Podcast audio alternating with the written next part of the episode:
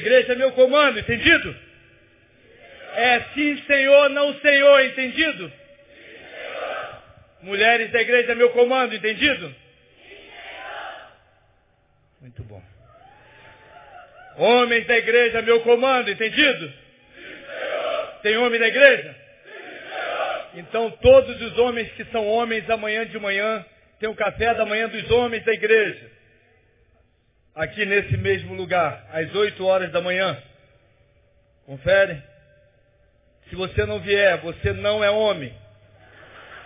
Entendido? Quando é o café? Que dia? E quem virá? Aí diminuiu bem a, a resposta. Temos um problema na igreja. Homens com dúvida. Vamos levar você depois no final do culto para a toca, para a salinha de oração com imposição de mão fechada, para tirar essa dúvida de você. Eu quero dizer para você que o prazer é todo seu de me ver de perto. E se eu estivesse no seu lugar, eu estaria sorrindo para mim, de tanta alegria, porque você está diante da maior lenda da história das guerras. E eu quero contar um pouquinho nesse dia tão especial, onde foi falado de liberdade, um pouquinho da história da minha família. Não há liberdade sem vitória, não há liberdade sem vencer guerras.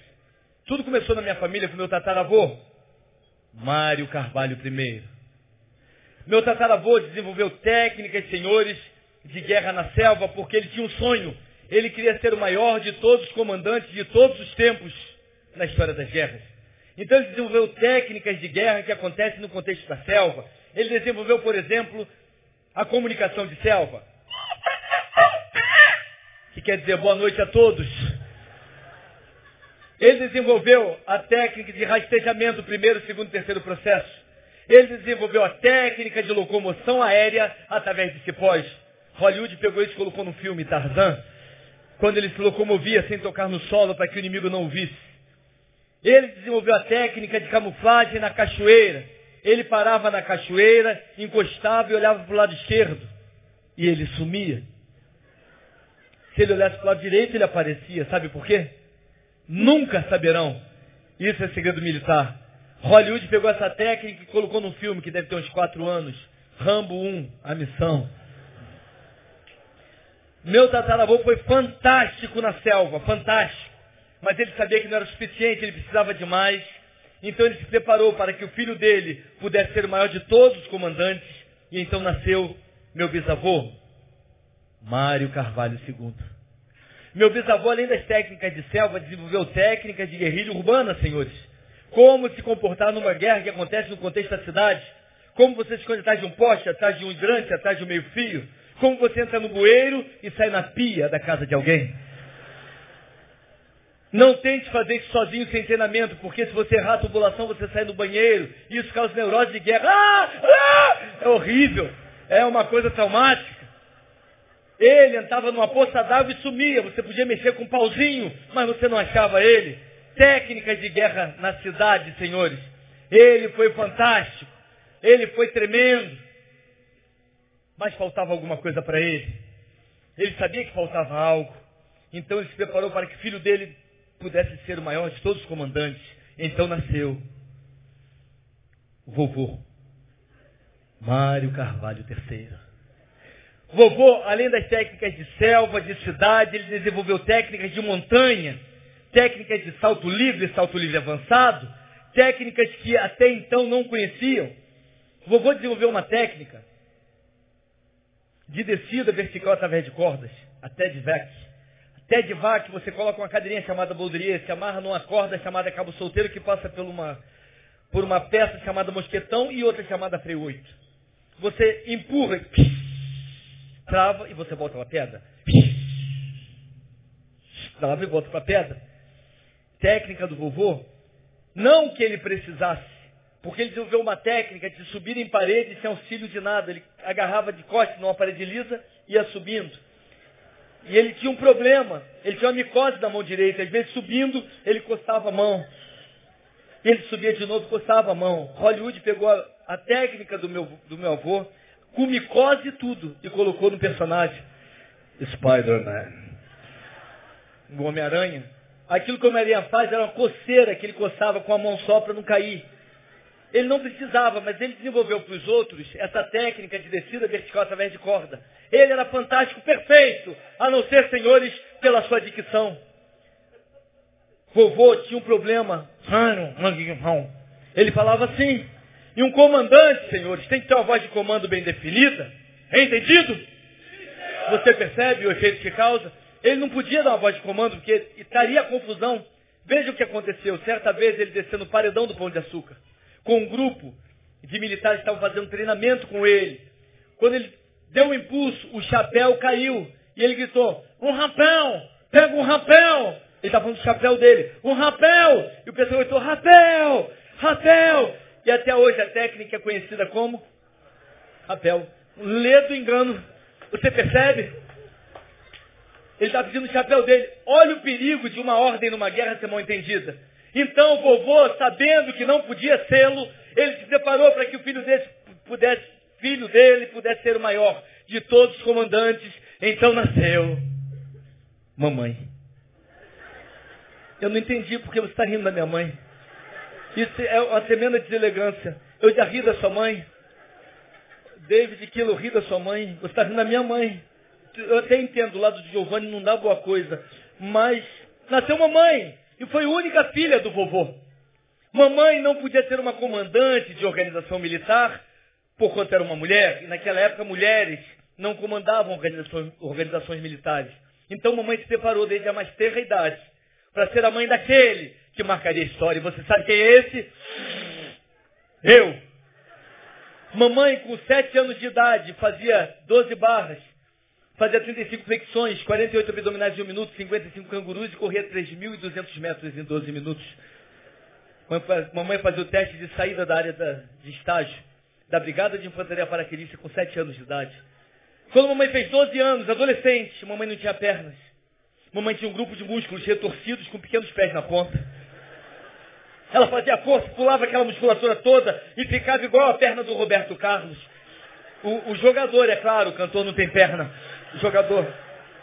Ela relaxava e você via a perna de uma adolescente, suave, bonita, bem torneada. Quando mamãe fazia força com seu bíceps, ficava do tamanho exato de melões maduros. Mamãe foi a primeira mulher fruta da história. Mas o sargento que fez essa brincadeira não teve chance de brincar de novo. Está ali em Sulacap, no Jardim da Saudade. Quadra 35, Cova 12. Pode ir lá verificar. Mamãe não tinha barriga. Ela tinha um grupo muscular acoplado ao tronco. Quando ela fazia força, aquela musculatura ficava mexendo, mexendo. Hollywood pegou o abdômen da mamãe e colocou no filme. Alien, o oitavo passageiro. Mamãe era tão cheia de predicados que ela se preparava para gerar aquele que marcaria definitivamente a história das guerras. E você sabe quem é esse? Você não, eu. Então, quando mamãe fez 18 anos, ela foi fazer sua marcha diária. Mamãe não, não andava. Ela não anda, ela desfila. ela é top. Essa musiquinha que está sendo usada erradamente, fala da mamãe. Que ela fazia desfiles marchando. E quando ela estava marchando naquele dia, que ela bateu o pé e ela girou a cabeça, porque a mamãe não olhava, ela girava a cabeça, ela ia. Quando ela girou a cabeça, no mesmo instante, senhores, eu não creio em coincidências, do outro lado da rua, havia um homem alto, bonito, forte, um general, comandante das forças especiais da Caatinga, no Nordeste. Um homem que se ateca de técnicas de deserto e sertão. Ele bateu o pé no mesmo instante. E os olhos se cruzaram. Papai não tirou os olhos da mamãe porque ele já sabia a minha esposa. E mamãe quando olhou pensou, o pai do meu filho, meu esposo. Papai com a visão central olhava para a mamãe, com a visão periférica olhava para o caminho. Mamãe com a visão central olhava para o papai, com a visão periférica olhava para o caminho. E eles foram marchando 64 quilômetros no mesmo passo. E olhando um para o outro. E o papai falava, um, dois. E a mamãe respondia, três, quatro. Me arrepia até hoje. Isso é romântico, senhores. Momento de utilidade pública. Meu querido jovem, e adulto também, você que está aqui já visualizou a pessoa que quer, que você quer dividir a sua atenção em sua vida, mas você não sabe como dizer para ela do seu afeto. Depois dessa mensagem, você pode chegar perto dela e falar: dois. Se ela responder três, quatro, avança, a conquista está garantida. Você vê o resultado, olha o efeito disso. Homens que não têm dúvida que são homens, vocês vão falar comigo como se estivessem marchando. dois. E as mulheres que não têm dúvida que são mulheres, vão responder igual a mamãe. Três, quatro, como se estivesse marchando. Vamos lá, homens, já. dois. Você está rastejando o mocoronga. Tem que bater com bambu para ter esse espírito mocorongo de você. Você tem um urubu dentro de você. O pessoal sabe o que eu estou falando, o pessoal que sabe o que eu estou falando. Então, voltando. Que saudade. Voltando. Então, os homens vão falar como se estivesse marchando. Um, dois. As mulheres como se estivesse marchando. Três, quatro. Mas com ritmo. Última vez. Homens, já. Dois. Aí, arrepia tudo, lindo. Um aplauso para você. Lindo, lindo, lindo. Depois de 64 quilômetros, senhores, papai foi pedir mamãe em casamento. Porque papai não pedia namoro. Missão dada, missão cumprida. Papai baixou na posição do canguru. Mamãe também. Olhos nos olhos. E ele foi pulando e falando, eu quero. E ele foi pulando e mamãe junto. Papai fez 1.215 cangurus. Para falar do seu amor pela mamãe. Para tristeza do papai, mamãe foi responder na posição de flexão. E a flexão da mãe era em meio, embaixo, atrás, atrás, na frente, em cima. Mergulha, mergulha. Essa era uma flexão da mamãe. Mamãe para dar resposta, e nós sabemos que as mulheres têm um arsenal muito maior de palavras para comunicar sentimentos. Enquanto o homem normal fala cerca de 6 mil palavras por dia, uma mulher normal fala cerca de 22 a 25 mil palavras por dia, Mamãe fez 5.450 flexões. E o papai junto, quase que ele não aguenta. Para dar resposta. Isso era uma quarta-feira, senhores. No sábado, eles casaram. Porque na família militar, missão dada, era uma tenda muito grande. Parecia um circo. Uma palhaçada. O lugar que eles casaram. Era uma lona cultural. Olha a maldade. Estão pensando que eu estou falando de outro lugar, estou falando da lona cultural. Eles casaram na lona cultural. E a igreja, a lona cultural, estava toda preparada para o casamento. Bambus, bananeiras, jaqueiras, goiabeiras, mangueiras, transformaram aquela lona numa selva. Tinham 500 convidados, todos sabendo que todos estavam lá, mas ninguém via ninguém, apesar de todos saberem que todos estavam. Os convidados estavam camuflados, senhores. Começou a marcha nupcial militar.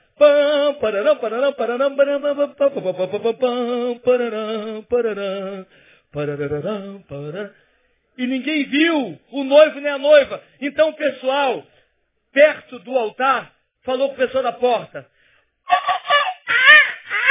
Que quer dizer, vocês viram o noivo ou a noiva por aí?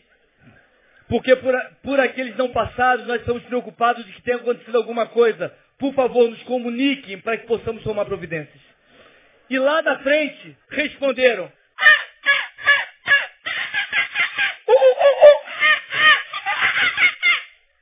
Que quer dizer, não! Na família militar, senhores. Na linguagem militar de guerra. O civil não entende. Queridos, papai tinha técnica de sertão e deserto. Quando o papai parava nessa posição, ele sumia e você via um cactus. Quando o papai caía no rastejamento, terceiro processo, ele sumia e você via um calango correndo. Você já viu um calango? Eu trouxe um aqui, calma, para, para. Ele agarrou no larga, estava amarrado. Papai virava um calango. Viram um calango correndo no meio da igreja. Quando olharam, na frente se levanta aquele homem alto, bonito e forte, papai. E ele foi marchando em direção a uma bananeira. E quando ele meteu a mão no caixa de bananas, mamãe estava camuflada, disfarçada de jararaca dorminhoca num caixa de bananas, senhores. Isso é lindo. Só os olhos de quem ama conseguem enxergar sua amada num caixa de bananas. E o papai falou, atenção, noiva, noiva, meu comando, noiva, sentido, noiva, cansado, noiva, sentido, permissão general. Apresentando noiva em forma. O general falou, apresentado, noivos, sentido, nos cansar, nos sentido, nos cansar, nos sentido. Manuel Dantas, você aceita essa mulher como tua esposa para amá-la, honrá-la, caminhar com ela, correr com ela, marchar com ela, receber com ela, morrer com ela, tiro com ela, explodir com ela, tudo com ela. Papai falou, sim, senhor. Ô, Luci, você ouviu, você aceita? Mamãe jogou o cabelo em câmera lenta, igual o comercial deu. Deu aquele sorriso da Colinos, olhou nos olhos do papai e falou, sim, senhor! Mamãe tinha uma voz de comando muito firme, senhores. E o general falou, eu declaro marido e mulher. Noivo, direita a volver, papai virou. Noiva, esquerda a volver, mamãe virou. Em direção ao beijo, apresentar bico. Papai e mamãe apresentaram o bico. Beijar, andou. Três, quatro. Eles casaram armados e com mochila. Então o general falou, noivos, frente para retaguarda. Ah! O doutor, ah! Ele disse, em direção à Serra do Mendanha. Acelerador, marcha. Mamãe saiu correndo. E o papai correndo atrás.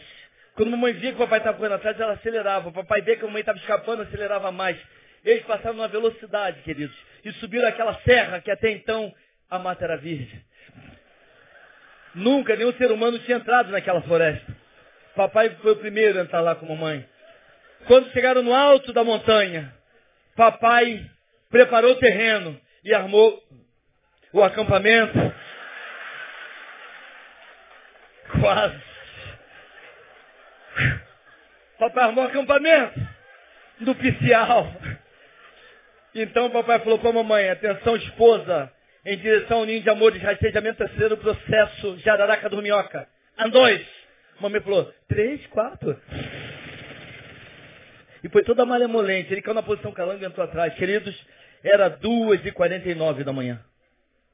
Às quatro horas da manhã, a mamãe estava em pé, fardada para a corrida matinal, tocando alvorada.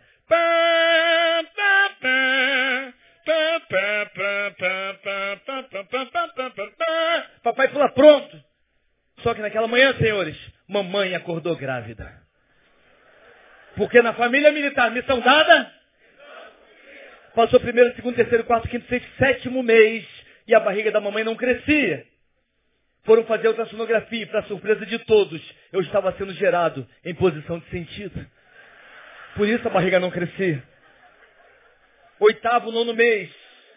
A bolsa estourou. Papai me levou para o Hospital Central do Exército ali em Triage. O coronel médico tentava virar minha cabecinha. Ele tentava, quase quebrando meu pescocinho, mas nas minhas moléculas de ácido desoxirribonucleico. Está registrado que quanto maior a tortura, maior a resistência. E eu rangia minha gengivinha. Papai entendeu, falou, coronel, tira a mão. Chamou o general, o comandante. Ele falou, atenção, feto, feto é meu comando, feto sentido. Eu fiquei durinho, quebrou duas costelas da mamãe. Ele falou, feto, chance. A barriga ficou mole. Falou, em direção ao nascimento, rastejamento, terceiro processo, acelerador, marcha. Eu virei na barriga da mamãe, botei a cabecinha, fui puxando, puxando. Eu saí rastejando da mamãe. Quando eu ia cair, ele falou, bebê, alto. E eu parei em posição de sentido. Deitadinho, é claro, eu não estou aqui para contar mentira. Eu só quero contar a veracidade dos fatos. Deitadinho. E ele falou, bebê, chorar, em dois. E eu chorei, ué, ué, três, quatro. Desde esse dia, senhores, todas as crianças do berçário só choravam a meu comando. Eu fui para a creche, as crianças se engatinhavam, cobertos e alinhados cadenciadamente a meu comando. Eu fui para a escola e até a diretora estava em forma para eu apresentar. Mas na minha adolescência foram as maiores experiências. Eu desenvolvi técnicas de locomoção de tropa. Uma tropa militar se locomove com uma coisa chamada ordem unida. Ordinário, marcha. Meia volta, volver, bate o pé e vira. Direita, volver, bate o pé e vira. Esquerda, volver, bate o pé e vira. E o inimigo sabe para onde você vai. Eu desenvolvi técnicas que confundiam o inimigo. Ordinário, com direita, volver, esquerda, direita, esquerda, direita, esquerda, direita, direita, volver, esquerda. E o inimigo não sabe para onde você vai, você entende? Direita, volver, com esquerda, volver. Direita, volver, com esquerda, volver. Direita, volver, com esquerda, volver. Direita, volver, com esquerda, volver. E o inimigo não sabe para onde você vai. Isso é fantástico, confunde o inimigo. Ordinário, mágico, volta, vou ver. O inimigo pensa que você está indo para frente, você está indo para trás. Um rapazinho pegou essa técnica e colocou no show dele. Um tal de Michel. Já não vive mais. Não vive mais. E quando completei 18 anos, senhores, ganhei uma medalha. Está aqui, eu trouxe para mostrar para vocês uma medalha de honra ao mérito. e recebi minha primeira promoção. O general era um argentino muito acelerado. Ele falava, hombre, é o major, hombre, é o major. Ele perito, perita, merita, ele perito, perita, merita, dilha rita, câmbio perito, por uma perita, entendeu? Ninguém entendia nada.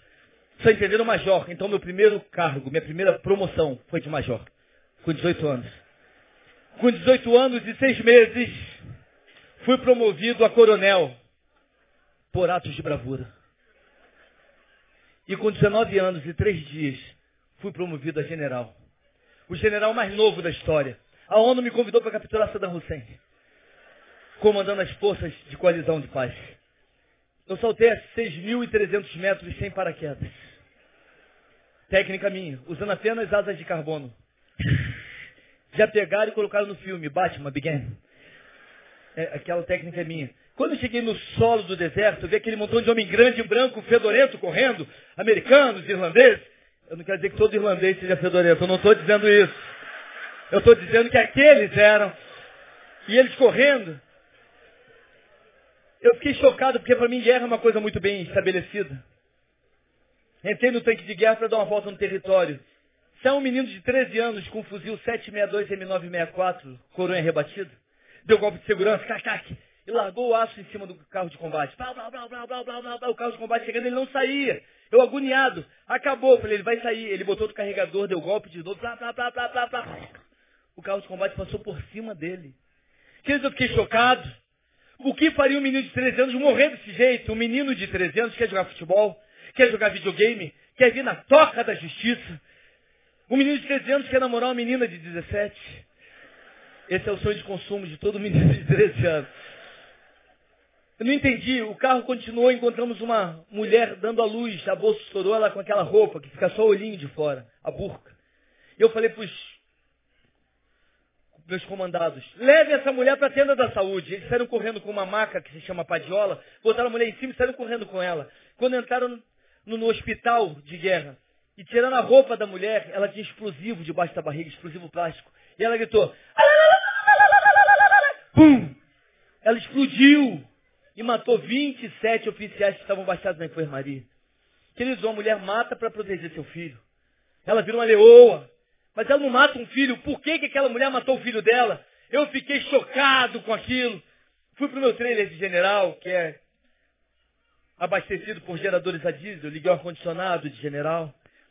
Tomei um banho de general e deitei na minha cama de general com molas ensacadas. Eu fui acordado de madrugada com barulho de lama, e muita, muita fala e barulho de lama. Tomei um banho, me arrumei com calma, estava quase amanhecendo o dia. Quando eu saí do meu trailer, era barulho de lama. E eu fui andando, alguns vultos ainda, quando o sol nasceu e trouxe cor à escuridão. Eu estava numa poça de sangue muito grande. 245 iraquianos foram capturados para não entregar onde estava o seu líder. Cortaram pulso e garganta e sangraram até morrer. O sangue coagulou já não descia. Quando eu me vi no meio daquele caos, eu desmaiei.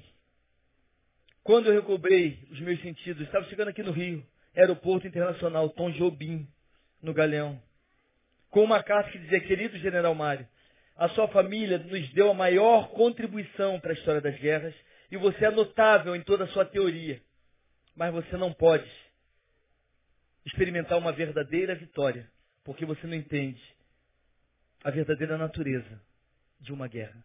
Queridos, eu fiquei frustrado.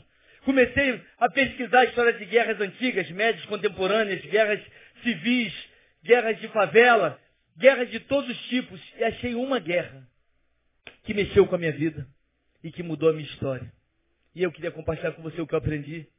Dizia assim o texto que li.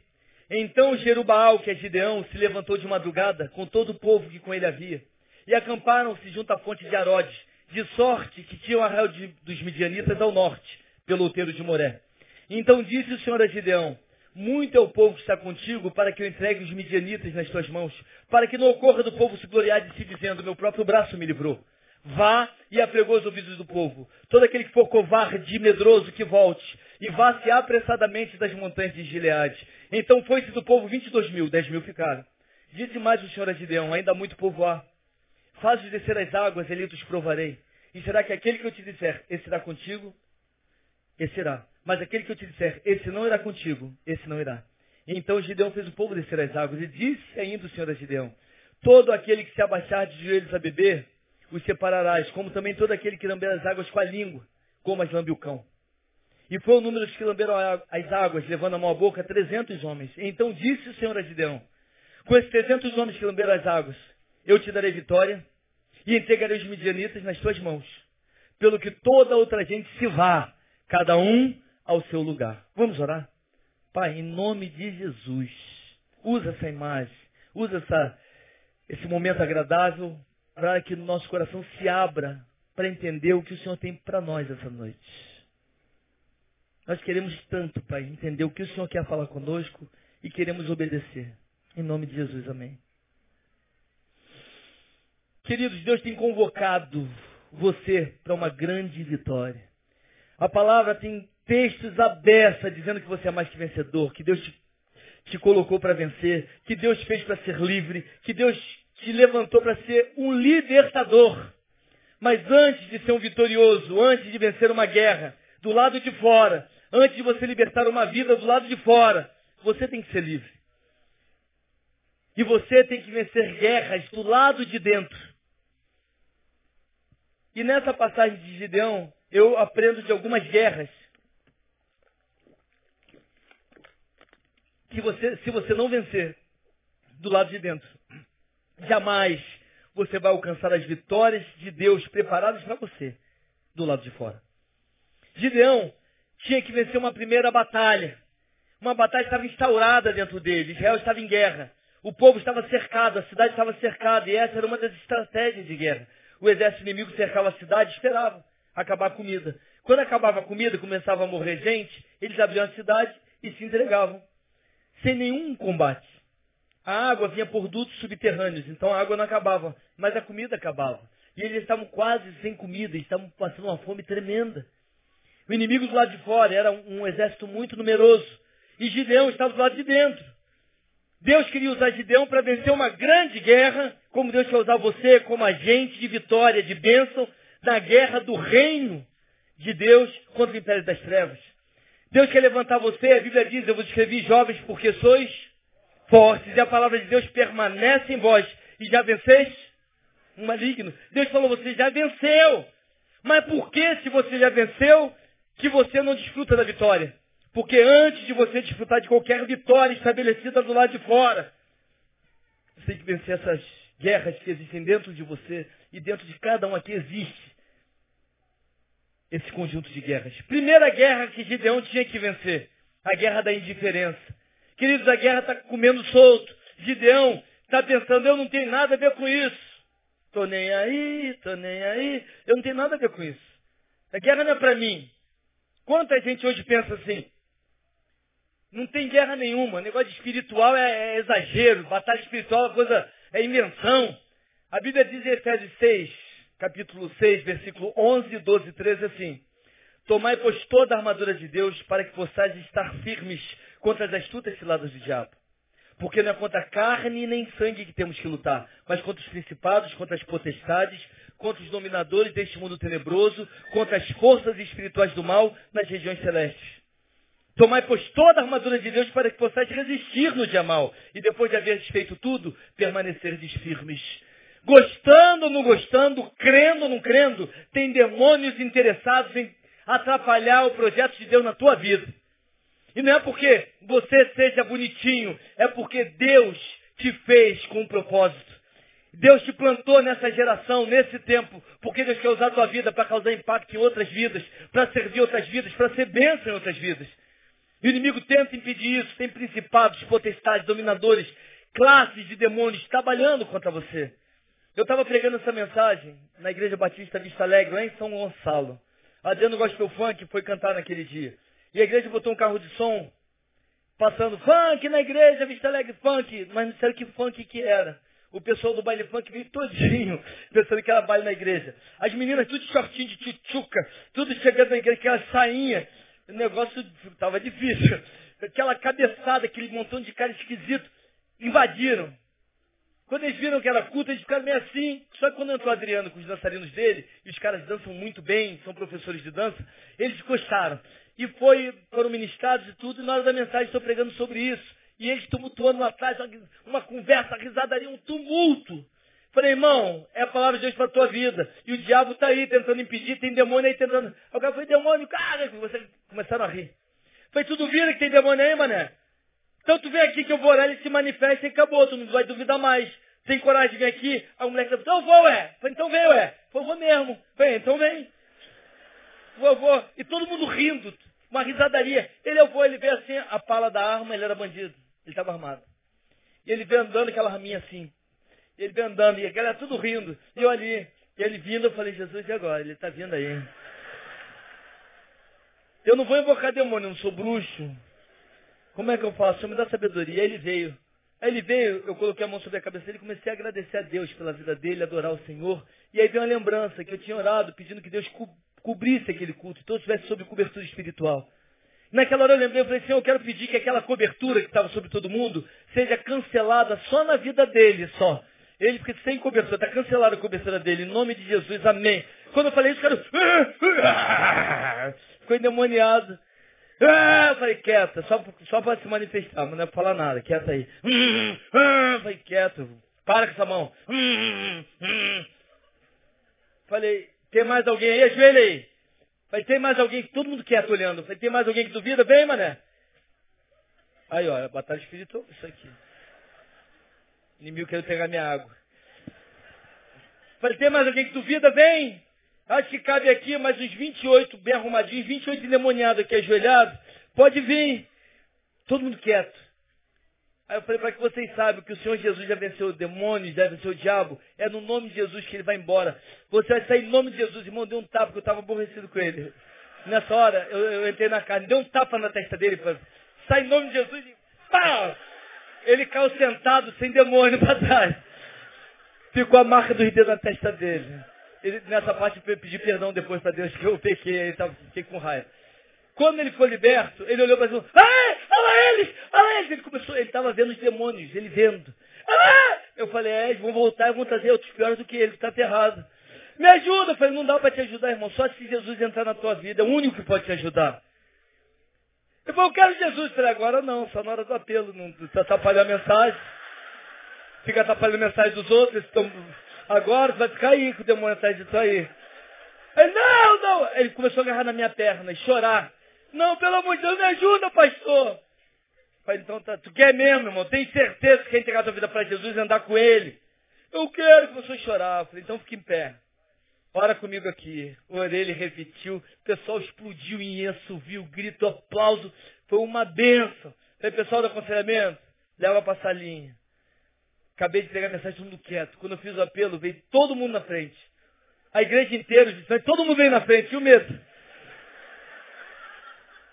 O que eu quero dizer com isso? Há uma indiferença muito grande no nosso coração com relação à batalha espiritual. Meu irmão, você tem que vencer uma guerra, é a guerra da indiferença. Deus criou você com um propósito, você não pode ser indiferente ao propósito que Deus tem na tua vida. Aqui nesse púlpito nós ouvimos nas mensagens através das quais somos alimentados, que Deus criou você para viver a benção dele. E você se torna em outra coisa, em outra pessoa. E essa pessoa que você se tornou não pode desfrutar das bênçãos de Deus. Então Deus quer transformar você em você mesmo, conforme Ele planejou no coração dele. Você aprendeu isso? Eu ouvi meu pastor pregando sobre isso. Você ouviu o nosso pastor pregando sobre isso? Essa indiferença à batalha espiritual, essa indiferença ao projeto de Deus para a tua vida, essa indiferença impede que você viva o que Deus tem para você. Hoje nós temos tantos jovens na igreja, temos tanta gente na igreja, que está aí, sentado. Isso tudo acontecendo e eu aqui na praça, dando milho aos pombos. É uma música que tocava cinco anos atrás. Você está aí sentado e não quer saber de nada.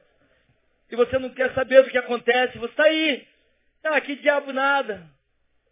Que Deus nada. Nada tem a ver com nada. Você que não tem a ver com nada, porque você é indiferente, meu irmão. Você foi posto nesse mundo para ser um, um canal de bênção de Deus na vida de alguém. E é uma guerra travada. A indiferença faz com que você não desfrute o que Deus tem para você. E eu tenho que vencer isso, ele estava indiferente. Quando era para ele estar tá se preparando para guerrear, ele está lá dentro do lagar, malhando o trigo. Está trabalhando, não está à toa, mas está indiferente. Quando você faz coisas dentro da tua indiferença. Essas coisas perdem todo sentido espiritual. Porque não há significado dentro do propósito de Deus para o que você está fazendo. Aí aparece o príncipe dos exércitos do Senhor do lado dele e fala, Hassak, Deus está contigo. A palavra Hassak significa terrível na batalha. Quem me disse isso foi um judeu fariseu que eu esperei na minha casa por três meses. Então se ele falou que a tradução é essa, a tradução é essa. Vai na tua Bíblia e rabisca, varão valoroso, escreve direito, terrível na batalha. Terrível na batalha. Então eu falo, quem eu? Tu sim, eu não. Então quem foi? O anjo comeu pão na casa do Gideão. Cara, Gideão, ele passou com o maior medo. Esse cara está me chamando de herói, herói de guerra. Esse, esse anjo não é de Deus, não, mano. Que isso? Ele falou, ah, se Deus está com a gente, por que está acontecendo então o que está acontecendo com a gente? Por que, que Deus não faz com a gente igual que ele fez com Moisés lá naquele época do deserto? Irmão, Deus quer te abençoar e ficar reclamando. Reclamação é coisa do inferno. Murmuração deixa Deus com raiva. O povo fez um montão de besteira. Deus aguentou. Quando começou a murmurar, ele falou, esse povo não vai mais para o Egito. Gente que reclama demais. Gente murmurando. Tem um pessoal na Bíblia que eu tenho raiva deles. Tem uma relação de gente que eu tenho raiva na Bíblia. Tem um aleijado miserável que eu tenho raiva. Ele estava 38 anos perto de um negócio lá. Quando a água movia, se pulasse, ficava curado. Eles queriam. Irmão, está 38 anos e nunca pulou naquela água. Ele dizia que queria pular na água. Se eu sou um aleijado e estou ali, eu ia dormir com a mão dentro d'água, ia ficar com micose na mão. Se mexesse a água, está na mão, está na mão. O milagre é meu. Eu ia queimar milagre toda hora. Mexeu, eu pulava, queimou, volta. Não está valendo. O cara está 38 anos dizendo que quer cura, igual você. Igual você. Igual a mim. Tanto tempo dizendo que quer mudança, quer transformação, quer bênção, quer vitória, quer tanta coisa. E está no mesmo lugar, só falando, falando. É ridículo. Se você está vendo essa realidade, é ridículo. Igual aquele aleijado, tem uma raiva dele. Aí vem Jesus. Jesus fala, o que, que você quer? Ele fala, eu quero que me jogue no tanque. Ele não quer nem mais ser curado, ele quer tirar do tanque. Ele desenvolveu um transtorno obsessivo compulsivo pelo tanque. Eu quero tanque. Eu quero tanque. É Jesus que está ali, Jesus pode curar ele. E ele quer tanque. Aí Jesus curou. Eu imagino que quando ele ficou curado, ele saiu correndo e pulou no tanque. Cara, que, que idiota. Gideão pegou esse cara. É, por que que anjo está reclamando? E Deus está falando, tu é terrível na batalha. E ele está reclamando. Aí o, anjo fala assim, Hassak, vai nessa tua força, porque através de você o Senhor livrará Israel da mão dos midianitas. Ele fala assim, ó, anjo, eu sou o menor, aliás, a minha tribo é a menor tribo de Israel. A minha família, a família mais pobre dessa tribo. Eu, eu moro na favela. Moro lá na Travessa 5. E eu sou o menor da casa do meu pai. Quer dizer, eu sou o pior, pior família da pior tribo. Onde eu me sinto? Um cabelo encravado da perna da mosca que estava posado no pé do cavalo do bandido baleado. Eu me sinto. Às vezes o inimigo faz a gente se sentir assim. Mas Deus diz para você que você é Hassak. Que você é terrível na batalha e eu também. Que você é capaz de viver o que ele planejou para você viver se você estiver na posição correta. Mas você tem que vencer essa indiferença, meu irmão. Tem coisas para viver. Amém? Segunda guerra que Gideão teve que vencer. Deus te abençoe, Giovanni. Segunda guerra que Deus trabalhou no coração de Gideão para que ele vencesse. Ele venceu a indiferença, ele fez prova, botou novelo, tirou novelo, botou novelo, tirou novelo, enfim. Ele falou, sou Hassak mesmo. Eu sou terrível na batalha. Ele falou, Israel, vamos à guerra! Dizem os livros que tinha cerca de 500 mil homens em Israel mas vieram 32 mil. 468 mil, 470 estavam vencidos, derrotados pela indiferença. Só 32 mil venceram a indiferença e vieram. Vamos à guerra! Segunda guerra que tinha que ser vencida, a guerra da identidade. Esses homens não assumiram sua identidade. Eu sou o povo de Deus, eu vou vencer as batalhas do Senhor. Eles botaram farda, os 32 mil. Botaram farda, os 470 não. Eles pegaram arma, os 470 não, porque eles não assumiram a sua identidade. Meu irmão, se você não assumir a sua identidade espiritual, você não vai ser quem você é no coração de Deus. Deus te fez com uma identidade. Deus conta com você. Deus fez você desse jeito. Porque Ele quer usar você desse jeito para alcançar pessoas que têm que ser alcançadas por alguém desse jeito. Quando eu fui falar com o meu pastor que é para o seminário, o pastor olhou de cima e embaixo falou, você é para o seminário com essa roupa? Falei, pastor, é minha roupa de Natal. Eu estava com uma calça leves, branquinha, bem clarinha, desbotada. Um sapato Dockside Samelo, preto, de camurça. Irmãos, isso era chique. E uma blusa de viscose com persiana nos ombros. Que se usava também. Uma blusa preta. Com essa roupa, tu pensa que vai para algum lugar?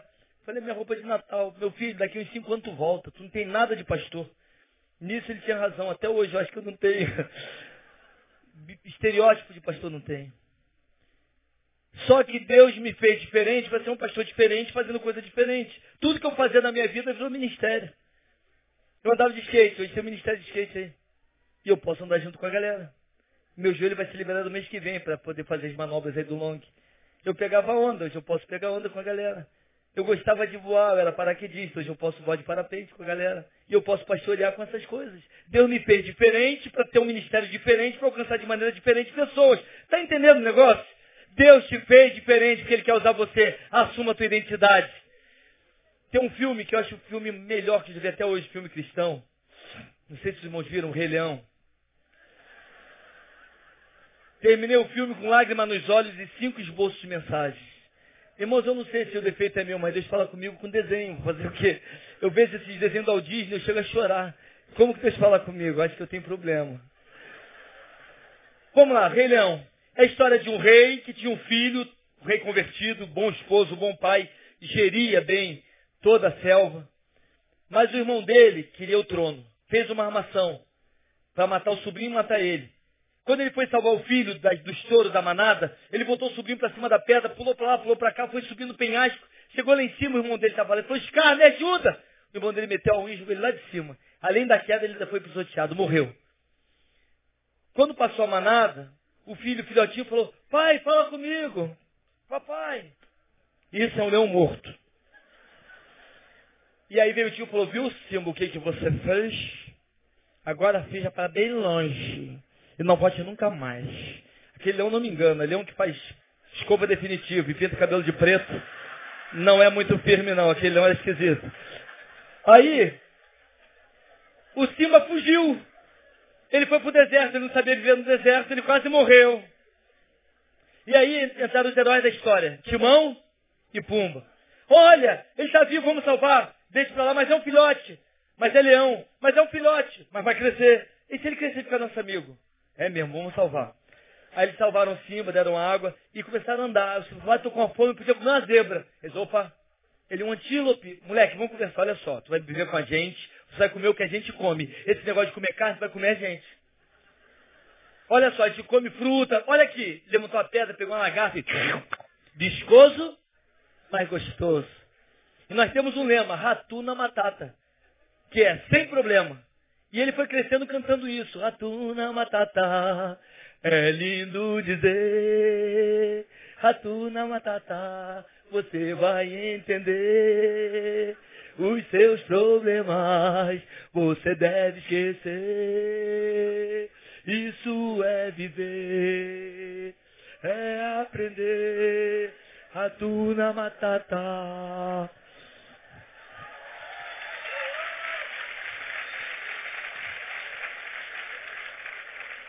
E ele cresceu. O tempo passa rápido. Esses dias eu tinha 15 anos. Já se vão 33 anos atrás. E ele cresceu. Mas é um filme evangélico, queridos. Então aparece no filme um pastor macaquinho. Eu não quero dizer que todo pastor se pareça um macaquinho. Eu não estou dizendo isso. Só alguns que parecem. Mas aí o pastor, e era um pastor pentecostal, porque por revelação ele descobriu que o Simba estava vivo. Ah! E ele falou, Simba, ele pegou o cajado dele e foi atrás do Simba. Ratunatana, massa banana, ratunatana. Foi lá.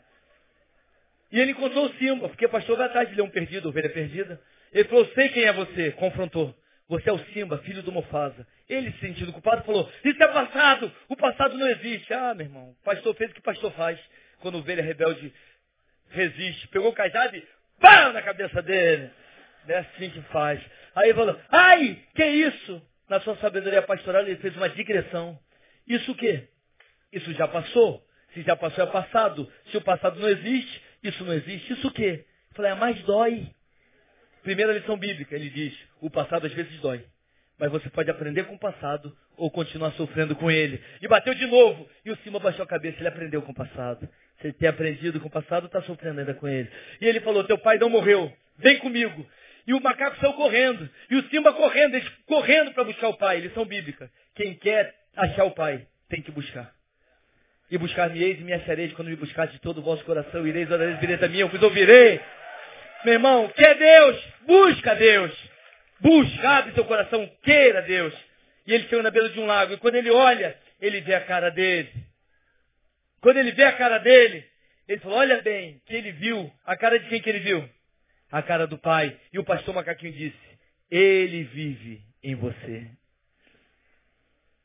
Já estou crucificado com Cristo e vivo? Não mais eu mais.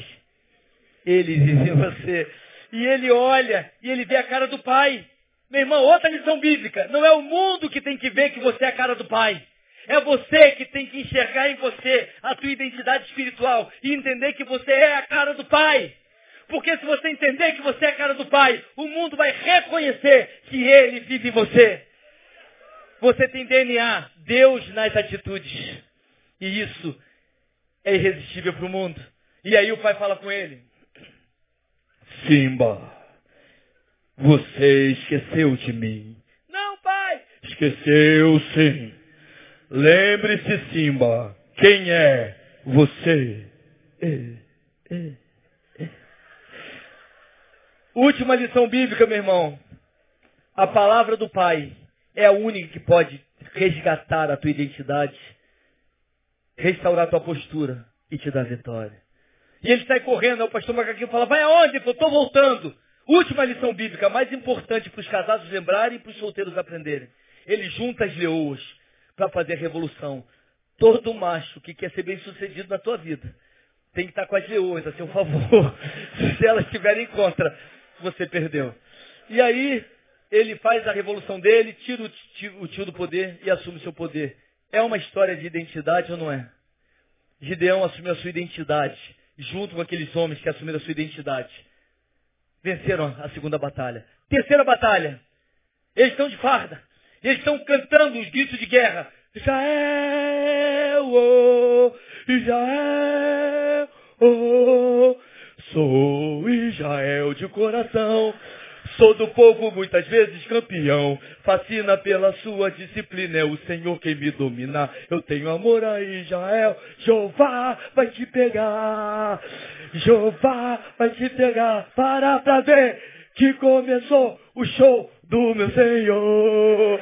Oh, um grito de guerra do povo de Deus. Aí, Deus fala assim, Gideão, tem muita gente. Eles vão para a guerra e eles vão vencer.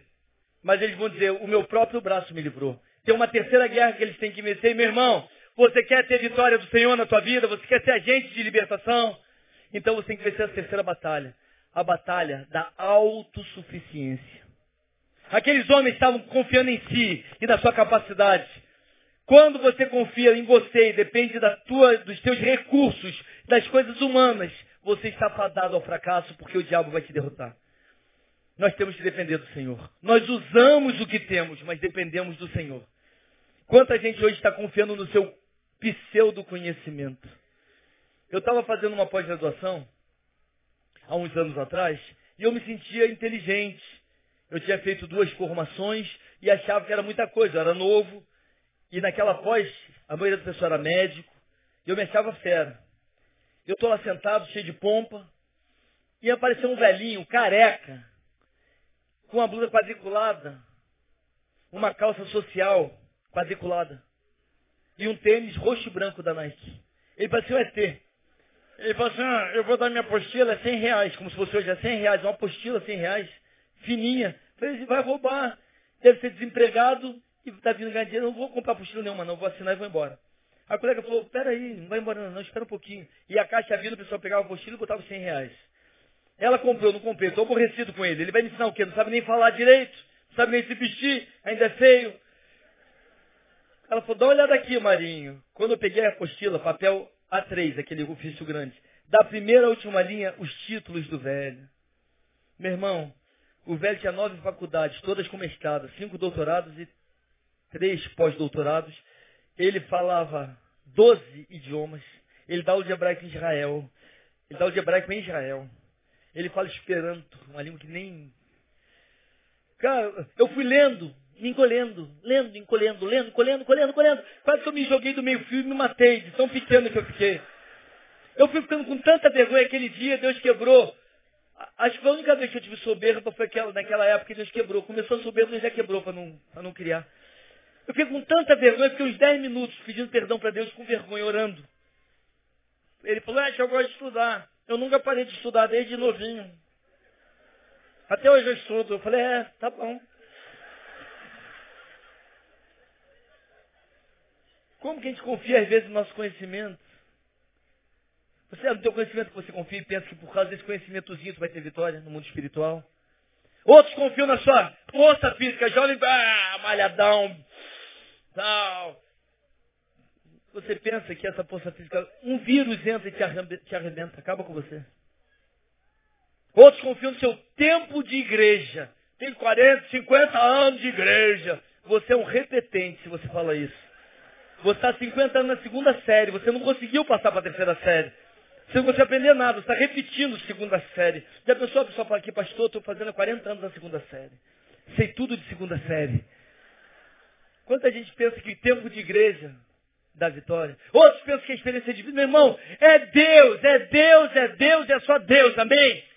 Só tem um nome, só tem um nome que é sobre todo nome e pelo qual nós devemos ser salvos. E qual é o nome? É Jesus. Um montão de homem autossuficiente. Deus falou, não, Gideão, manda esse pessoal covarde medroso embora. Foram 22 mil embora. Mas ficaram 10 mil. Falou, agora vai, 10 mil. Esses 10 mil venceram a guerra da indiferença, eles querem ir para a guerra. Venceram a guerra da identidade, estão diante do Senhor para lutar por Ele, querem mesmo ter a vitória. Eles venceram a autossuficiência, dependem de Deus, é gente boa, é gente de fé. Aí Deus falou, Gideão tem um probleminha, manda esse pessoal beber água que eu vou te mostrar uma coisa. Gideão falou, pessoal, vamos beber água. Deus falou, quem se ajoelhar, separa. Quem lambegou o cachorro, separa. Gideão deve ter pensado, Deus vai tirar esse pessoal maluco do exército que lambigou o cachorro. 300 homens passaram. 9.700 se ajoelharam, largaram a arma, tiraram a farda, lavaram o sovaco, porque no deserto sem desodorante é sovaco, irmão, não é axila. Lavaram cabeça, cara, estão ali. Se o inimigo vem, pega todo mundo despreparado. Sabe por quê? Porque com uma necessidade, que é a sede, por causa de uma necessidade, eles largaram a arma. Qual é a necessidade? Que tem feito você largar tua arma? Qual é o sentimento que tem feito você largar tua arma? Hum? Ah, pastor, tu fala isso que eu estou sozinho. Tu quer que eu morra sozinho? Eu não quero nada, irmão. Não quero nada, irmão. Não quero nada. Eu quero que você se volte para Deus e fale, Senhor, o que, que o Senhor quer que eu faça? Por causa da necessidade de companhia, você se entrega para qualquer um. E depois vai bater no gabinete, pedindo ajuda porque está sofrendo tanto vai para a delegacia, se der tempo, toda arrebentada, para ver se a Maria da Penha tem misericórdia de você. Qual é a necessidade? Qual é a motivação? Qual é a emoção que tem dominado e feito você largar a arma? Tem gente que vai jogar futebol e vira um bicho no campo. Meu irmão, se você não é homem, vai ir para o futebol, tomar uma pancada, sentir, mas não reagir, você é um moleque, moleque, moleque. Você é moleque, moleque, falei moleque. Pronto. Eu estava jogando lá no Mendanha. Não jogo bola, para ele jogar tem 14 anos. Nos últimos 14 anos eu me dedico só a fazer gols. E, e não jogo mais, parei de jogar faz tempo. Para o trauma dos solteiros, no último, no último solteiro dos pastores e filhos, dos nove gols que nós fizemos, eu fiz oito. O quinto foi de bicicleta. Pronto, falei. Vai ter que espera até ano que vem para tentar fazer as fotos. Então, estava jogando no campo. O cara falou, vai pastor, quando eu saí correndo, o cara escutou pastor, igual cachorro. Meu irmão veio o negão correndo atrás de mim, mas ele veio. Eu correndo, ele veio quando ele veio. Eu cortei por trás da perna. É um negócio que dá para fazer. O cara passa, o cara do picolé cai. É um drible legal. Você cai tudo. Até o câmera cai. Quando eu fiz isso, ele veio na maldade. Ele, pegou minhas duas pernas, jogou para cima. Ah! Eu, eu vi o mundo subindo e caí. Eu caí, já estou no chão, é só virar a boca, já está no pó. Orei. Levantei de cabeça baixa e saí. Eu vou fazer o quê? Eu fiquei com raiva. Claro que eu fiquei, não gosto de apanhar. Mas quanto mais raiva, mais oração e sai mais rápido. E ele ficou ali esperando. E ele é um idiota, que ele ficou em pé perto de mim. Quem pode cair? Eu ou ele? Ele que está em pé. Era só rolar para o lado dele, laçar o calcanhar, travar e jogar o corpo por cima. Ele ia cair e você vira ao contrário. É uma chave de calcanhar. É lindo chave de calcanhar. E ele já era. Podia travar, jogar por cima e fazer, brincar com ele. Ele estava em pé. E eu sei fazer esse negócio um pouquinho. Eu olhei para ele. Não, olhei para assim, ele estava ali e saí. O pessoal do time dele brigou com ele, pelo que ele fez. Eu sou melhor do que você? Não. Sempre foi assim? Não. Eu brigava até com bandido em campo. O cara que dava tiro depois do jogo. Eu comecei a brigar com bandido. Dane-se, ele vai me matar. Mas aqui ele não me mata agora, não me mata. Mata depois. Dane-se, era assim. Eu fui criado pé de favela. Eu cresci no cavalo de aço no Rebu, jogando vôlei na quadra do Rebu, futebol no Milionário no campo do Santíssimo, do lado do cavalo de aço. E era ali que eu frequentava tudo. Eu cresci vendo isso, cresci vendo amigo morrer, vendo amigo enforcado na trave do campo, amarrado com arame farpado no pescoço na árvore, com tiro de escopeta, fuzil, pistola. Eu vi os 30 amigos mortos. Amigo que andava junto, mas se envolveu coisa errada. E eu pensava que era assim. Irmão, o Espírito Santo doma a gente. Quando você vai agir, você não pode largar a arma. Você sente, mas não larga a tua arma. 9.700 por causa de uma necessidade legítima, largaram a arma. Gideão, quem larga a arma, não pode ir, porque eles precisam vencer uma guerra. A guerra do melindre, a guerra da displicência. Quanta gente displicente. Quando a gente fala, ah, eu não tenho que aguentar isso não. Eu não estou aqui na igreja. Eu não saio da igreja. Vai para o inferno. Vai para o raio que o parta. Vai na macumba sete da lira, lá em Santíssimo. Dizem que é animado. Vai para macumba lá. Vai para onde tu quiser. Agora, quem está com Deus, morre por Deus. Quem está com Deus, morre por Deus. Você falar, Senhor, quer que eu sofra para o Senhor? Eu estou aí para jogo, Senhor. Eu sofro para o Senhor. O Senhor quer que eu morra para o Senhor? Eu morro para o Senhor também. A gente estava fazendo um trabalho na favela do Sapo. E estava tendo tiroteio, estava em guerra a favela. A gente ia fazer projeto missionário. O pessoal falou, Marinho, eu era o líder. A gente vai fazer esse mesmo trabalho. Eu falei, tá, quanto tempo está marcado esse projeto? Ah, oito meses. Deus não sabia que tinha um projeto? Sabia. Por que ele deixou a guerra? Então é o projeto no meio da guerra. Deus quer que faça no meio da guerra, na bala voando. Eu vou fazer. Quem não quiser, vai embora. Eu vou fazer projeto assim. Deus sabia. Se ele deixou guerra, é no meio da guerra. Irmão, estava de um lado da favela, o tiroteio, escutando tiroteio, do outro lado da favela. De tarde, a gente ia para o outro lado da favela, o tiroteio vinha para cá. Tinha escala bonitinho, tudo funcionando. Aí um dia nós subimos, batemos numa. A gente está no segundo andar. Evangelizando a mulher, batendo papo com ela e tal. Ela falou, ah, fechou a porta da nossa casa. Meu dona, vai deixar de estão sozinhos? Passou os bandidos perigosíssimos atrás de vocês, eles estão indo para cima. Falei, é mesmo? Tá bom. Marcamos tudo bíblico, eu falei para Nélia, Nélia, Nélia hoje é a esposa do pastor do Samo. Falei, Nélia, volta que a chapa tá quente em cima, eu vou sozinho. Ela falou, tá engraçado, Marinho, negócio legal que é só para você. Para depois tu contar suas experiências e ficar de bobeira. Volta você, eu vou, eu vou. Falei, pode morrer, então a gente morre. Mas tu vai pensar que vai morrer sozinho? Para tirar onda? Eu vou também. Falei, então vamos então. Terceiro andar, nada. Quando chegamos no quarto andar, irmãos, tudo quebrado, as lâmpadas quebradas, tudo pichado, esporte sem maçaneta. Falei, é aqui. Botei a Bíblia, uma Bíblia grande que eu andava, do peito, a camisa escrita o nome do projeto, sorriso. O cara olhar e saber que sou eu, né? O cara abriu a porta de uma vez com a escopeta na minha cara, com o dedo no gatilho.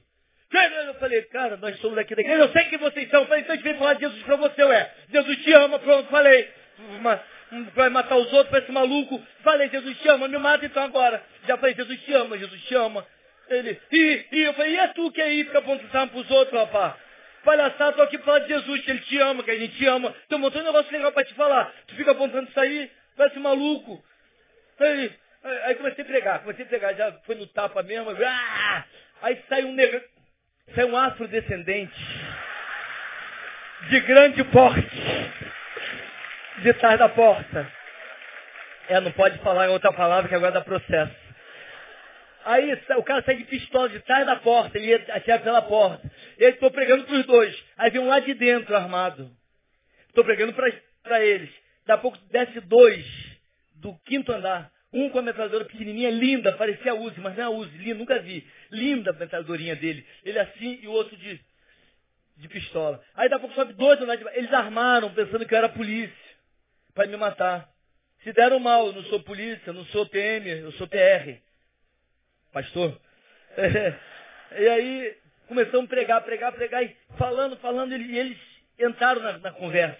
Eles de cabeça baixa, sentado ali, o chefe com a gente. Aí a Adélia começou a pregar, irmãos, aí eu pensei que ia morrer. Ela estufou às vezes do pescoço, ela começou a falar, falar, falar. Eu falei, meu Deus, eu comecei a interceder por ela, nunca intercedi tanto. Falei, agora morre. Pô, consegui quebrar um negócio legal, ela vai matar a gente. E fez. Quando acabou, eu fiz o apelo. Eles se converteram. Tinha 11 bandidos ali, era o arsenal de armas, na favela do Sapo. Em frente da favela da Perereca. Ali no, no Senador Camará. Eles se converteram, irmãos. Só que para eles se converterem, quase que a gente morreu. Por que eu estou falando que sou melhor que você? Não, irmão, eu sou o pior dessa igreja. Fico tão feliz de Deus confiar em mim. Fico tão agradecido do pastor Neil confiar em mim, me dar essa tarefa. Porque eu sou ruimzinho demais. Eu sou uma porcaria muito grande. Só que eu sei que eu sou porcaria. Você aí não sabe. É a misericórdia de Deus. Só essa graça que nos basta. Aí o pessoal falou, Marinho, tu vai de novo? Eu vou. Tem umas mas 18 vezes, 20 vezes, que, que quase me mataram desse jeito. Quase mato, mas não mata, irmão, porque eu estou dando fruto. Acho que é mais jogo ficar na terra do que ir para o céu agora. Falo, Jesus, ó, estou dando fruto legal. Se eu quiser me levar, leva, mas ó, tá valendo a pena ficar aqui. A gente tem medo de tudo, a gente não quer ter sofrimento, a gente não quer ter adversidade, a gente não quer só a camisa, eu estou orgulhoso dos jovens que Deus está conectando no ministério. Irmãos, a turma trabalhou com excelência essa semana. Né, o, o estava falando, falei, vocês vão, é, acabando aqui, vão fazer um lanchinho, vocês vão jantar. Onde vocês vão jantar? Ele falou, acho que no hotel. Mas não sei se tem comida lá. Aí sai a Vanessa e fala, não, a janta acaba às 11 horas da noite. A partir das 11 é serviço de quarto. Tem três tipos de carne, tal, tal, tal. Tem tantas saladas, parecia que ela trabalhava na cozinha do hotel. A turma se empenhou essa semana e todo mundo trabalhou para que estivesse acontecendo o evento, todo mundo envolvido e feliz. Hoje todo mundo, todo mundo. Só um que fraquejou um pouco, foi buscar o David Killan lá. E quando ele viu, ele não aguentou, chorou, se agarrou e foi, foi. Quebrou legal a firma. Não vou falar que é, não. Ele não aguentou, ele não estava preparado. Mas todo mundo trabalhando, ralando, ralando, ganhando quanto? Muito mais do que isso ganhando isso. Realização, significado, prazer de servir ao Senhor. E você pode fazer isso também e deve. Você tem que achar o teu lugar no corpo. Você não pode ser plateia para sempre. Deus quer que você entre no time. E ache o teu lugar. Tem lugar para você. Meu irmão, tente vencer o melindre. Você vai gostar sempre do pastor? Não, não vai. E de mim? Piorou. Você ver meus defeitos. Muitos defeitos. Mas você também tem defeitos. Já diz aquele hino, nós dois temos os mesmos defeitos. Compartilhamos. Meu irmão, nós somos comprometidos pelo pecado. Mas o Senhor nos resgatou para a gente caminhar como soldado e não como modelo. Soldado na guerra arranha, toma tiros e rala, mas ele vai para frente, porque o inimigo está vindo atrás. Para de frescura. O nome teológico é frescura. É teologia contemporânea. Frescura. É tanta frescura. Ah, não, ah, não, ah, não, nada. Do jeito do Senhor. Deus quer gente que queira morrer por Ele, viver por Ele, sofrer por Ele. Engolir sapo por Ele, engolir, engolir um brejo por Ele. Por amor a Jesus. Gideão é gente fresca. Manda embora. Só 300. E qual é a conclusão disso? Gideão fala, tudo que eu disser, tudo que eu fizer, fareis vós. E ele disse, tudo que tu fizeres, faremos nós, e tudo que tu disseres, faremos nós. Aí Gideão fala, pelo Senhor! E todo mundo grita, pelo Senhor e por Gideão! Espada do Senhor de Gideão. Os 300 com vaso, tocha e buzina. Chofar. Hoje na igreja, nós estamos sob autoridade, porque os 300 vão saber o que é está sob autoridade, sob liderança espiritual. Está sob liderança não é que alguém manda, manda e escular, não é isso. Tem alguém que tem a visão. E nós caminhamos dentro dessa visão. Por que visão? Mas visão é divisão. Hoje o meu Gideão é nenhum. Eu sou um capitão de 100. A visão é dele. A minha visão vai completar dele. Não é diferente. Porque isso é divisão. Se nós não tivermos essa visão de ministério, somos melindrosos, a gente não vai se submeter. Deus quer que a gente se submeta. Como tu disseres, faremos nós. Aí Gideão fala, quebra o vaso. Deus quer quebrantar. Nesse processo de construção da identidade, Deus quer quebrantar você. E Ele vai quebrantar quem está disposto a ser quebrantado. Ele vai desconstruir você para construir o projeto dele em você, o original. Mas você tem que estar disposto a perder. Para Deus. Deus vai fazer você levantar a tocha. Deus quer acender o teu coração de uma tal maneira. Depois de quebrantado, vem uma, a luz brilha, assim resplandeça a vossa luz diante dos homens para que vejam as vossas boas obras. Não é questão de fazer, é questão de ser. É questão de ser impregnado por essa presença que gera identidade e você passa a ser um promotor da bênção de Deus na vida dos outros. E as pessoas veem isso. E eles tocam o chofar. O chofar foi tocado a primeira vez por Abraão. Quando ele diz, Deus proverá para si o cordeiro. Aí eles viram tem um carneiro. Será que ele enganou? Deus falou, Deus vai mandar um cordeiro. Mas é que mandou carneiro, serve o carneiro mesmo. Não é isso, não. Deus proverá para si o cordeiro. Tinha um carneiro. Ele pega o carneiro para o sacrifício corta o chifre do carneiro, porque o holocausto não era com chifre. E dizem os da tradição judaica que ele vazou esse chifre e fez o primeiro chofar. E agora ele coloca o sacrifício e toca o chofar, profetizando a vinda do cordeiro. Ah, Jesus, o cordeiro de Deus. E aí, quando João Batista vem e ele fala, eis o cordeiro de Deus, o povo explode. Quando Jesus nasce em Belém, mas no lugar chamado Efrata, todo cordeiro que nasce em Efrata não pode ser comercializado. Tem que ser sacrificado. Jesus nasceu em Efrata, o cordeiro que nasceu para ser sacrificado. Jesus nasceu na sepultura. O anjo fala, não tem mais, este que trago novas de grande alegria que será para todo o povo. É que na cidade de Davi hoje vos nasceu o Salvador, que é Cristo Senhor, e isto vos será por sinal. Achareis o menino envolto em panos, deitado numa manjedoura. Essa palavra panos não é panos, é um tipo de pano, é atadura mortuária. É um pano que só tem sepultura. Família que sem dinheiro cavava uma sepultura na rocha e deixava tudo lá. Enquanto não morria ninguém, usavam como estrebaria ou como depósito de cereais. Morreu alguém, eles tiravam tudo, botavam o defunto e a partir dali ia ser sepultura. Jesus nasceu num lugar, numa estrebaria, que tinha panos de mortuários. O Cordeiro de Deus nasce dentro de uma sepultura, já profetizando a sua morte. Em Efrata,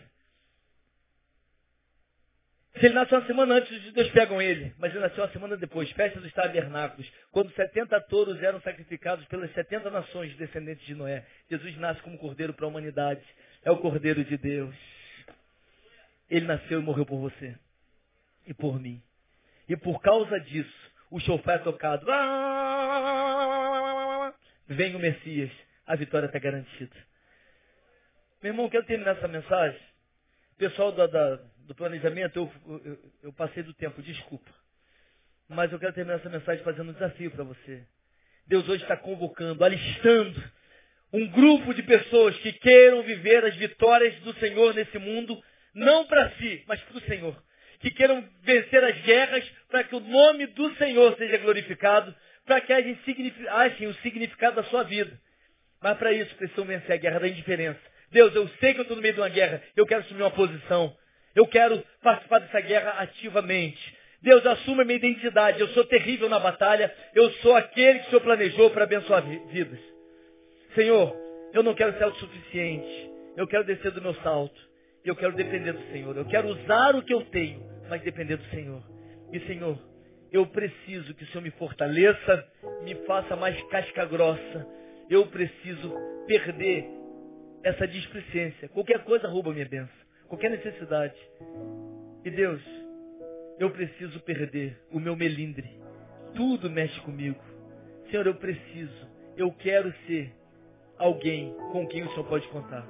Nesse finalzinho eu quero alistar você junto comigo, para que nós possamos fazer o exército dos 300 do Senhor.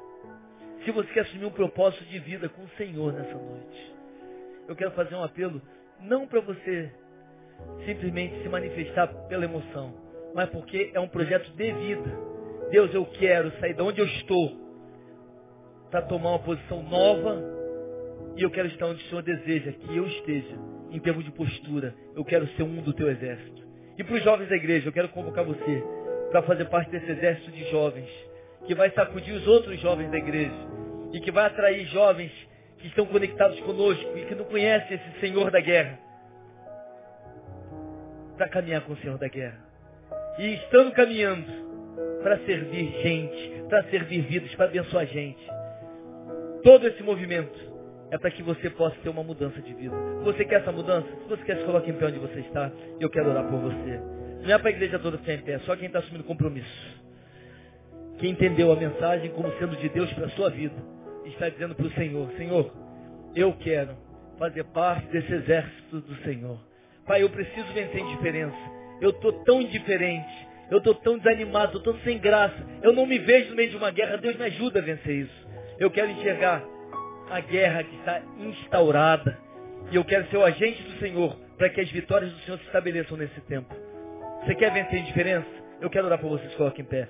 Você quer vencer a guerra da identidade? Você é filho, você é filha. E você é terrível na batalha. O inimigo tenta tirar, minar o teu moral, fazer você sentir muito a menos do que Deus falou que você é. Querido, acredita no que Deus diz, que você é terrível na batalha. Que você é alguém com quem ele pode contar. Se quer uma postura nova de vida para uma caminhada nova, eu quero dar por você. Terceiro, você quer vencer a guerra da autossuficiência. Você tem dificuldade de crer no Senhor e depender do Senhor. Hoje à noite você vai dizer, Deus me ajuda, eu quero depender. Toma minha vida, Deus. Se você quer, eu quero orar por você também. E por último, Deus, não tem jeito. As coisas me abalam demais, eu enfraqueço. Eu chuto o balde.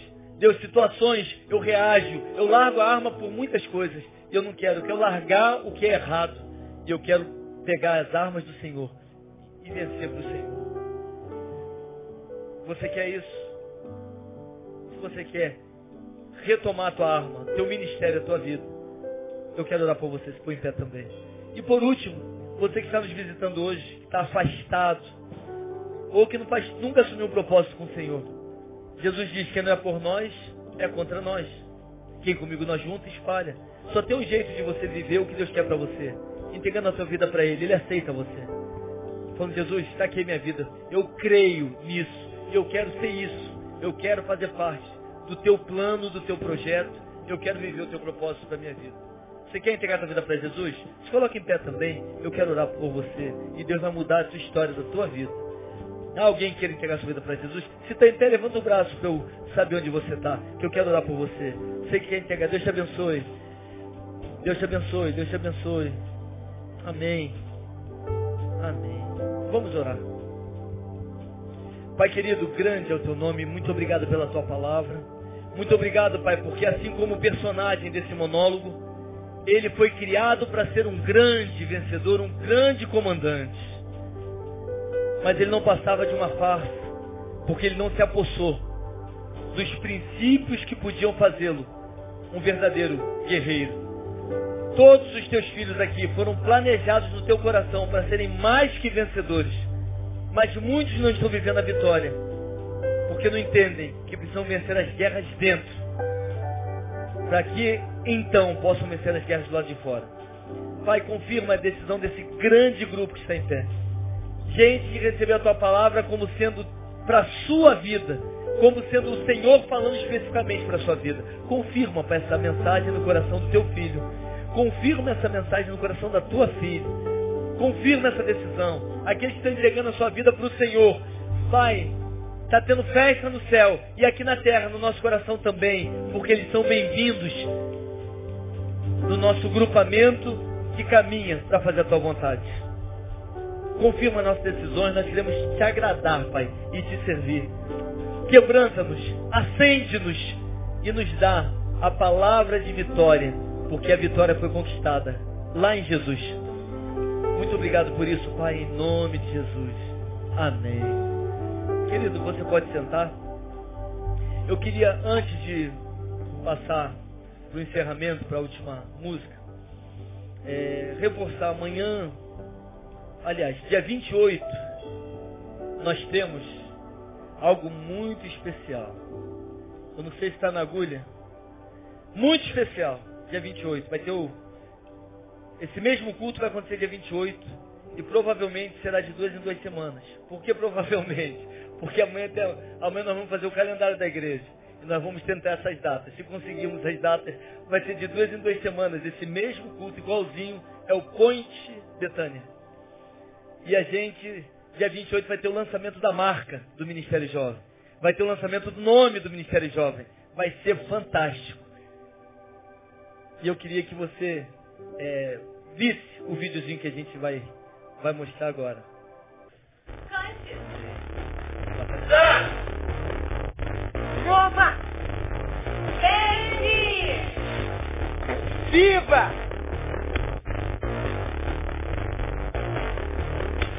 Senhor!